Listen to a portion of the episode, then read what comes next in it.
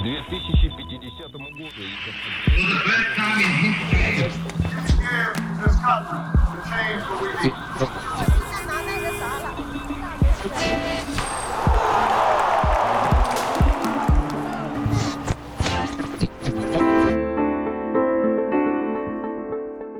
Hola, te doy la bienvenida a Hoy en el Pasado. Soy Beatriz.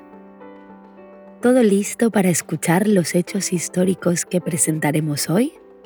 Escucharás cada uno dos veces. En la primera escucha, enfócate más en los sonidos y el ritmo del español. Comencemos. ¿Qué sucedió un día como hoy en el pasado?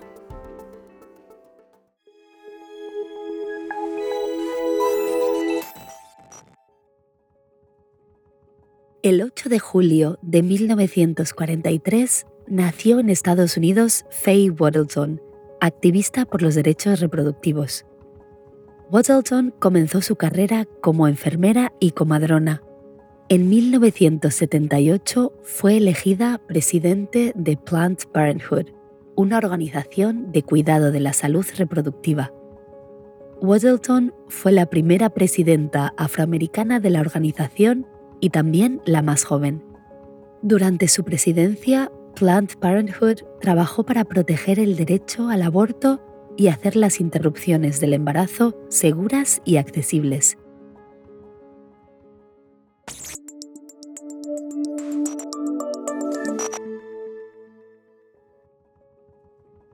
El 8 de julio de 2009, el gobierno de Malasia anunció que volvería a usar el idioma malayo para enseñar matemáticas y ciencias en las escuelas públicas. Hasta entonces, las materias se dictaron en inglés a lo largo de seis años.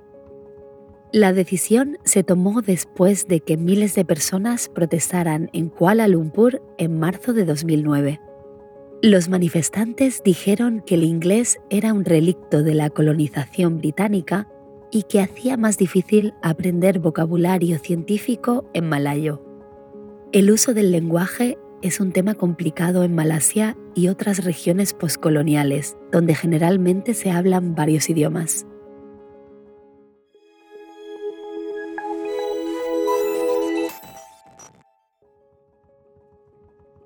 El 8 de julio de 2016, Abdul Sattar Edhi murió a los 88 años.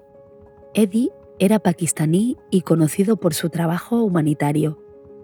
Él creó la organización de ayuda social más importante de Pakistán, que ofrece asistencia médica gratuita a personas sin dinero.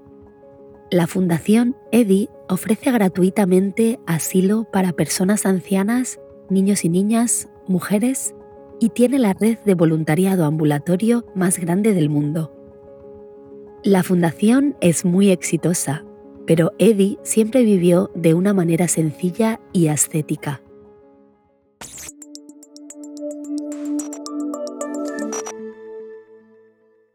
A continuación, la segunda escucha. Ahora puedes enfocarte en las palabras y frases.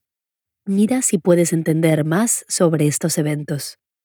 Recuerda que explicaremos algunas palabras difíciles al finalizar y que también puedes encontrarlas en las notas del episodio.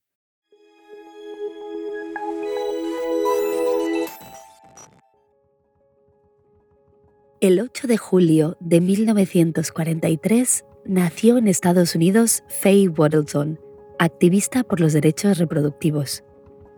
Waddleton comenzó su carrera como enfermera y comadrona en 1978 fue elegida presidente de Planned Parenthood, una organización de cuidado de la salud reproductiva. Waddleton fue la primera presidenta afroamericana de la organización y también la más joven. Durante su presidencia, Planned Parenthood trabajó para proteger el derecho al aborto y hacer las interrupciones del embarazo seguras y accesibles.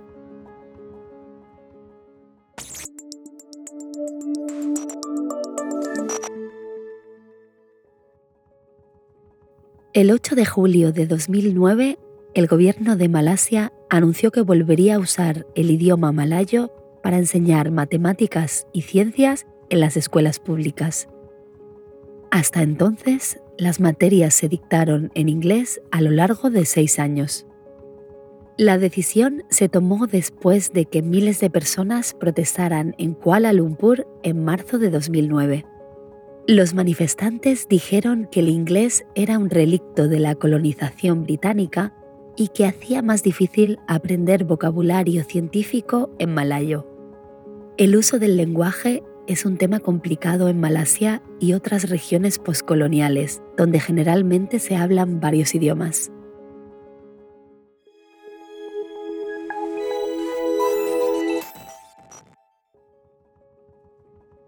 El 8 de julio de 2016, Abdul Sattar Eddy murió a los 88 años. Eddy era pakistaní y conocido por su trabajo humanitario. Él creó la organización de ayuda social más importante de Pakistán, que ofrece asistencia médica gratuita a personas sin dinero. La Fundación Eddy ofrece gratuitamente asilo para personas ancianas, niños y niñas, mujeres y tiene la red de voluntariado ambulatorio más grande del mundo. La fundación es muy exitosa, pero Eddie siempre vivió de una manera sencilla y ascética.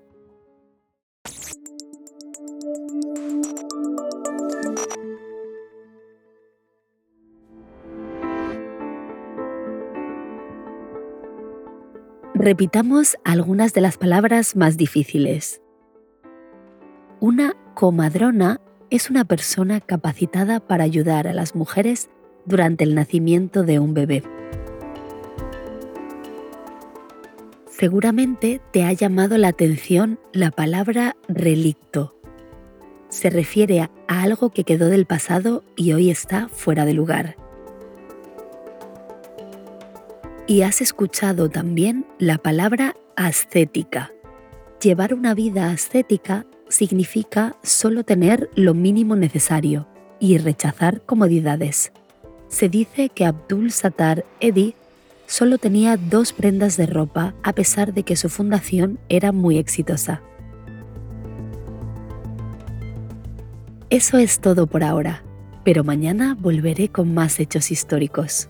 No te pierdas el próximo episodio de Hoy en el pasado.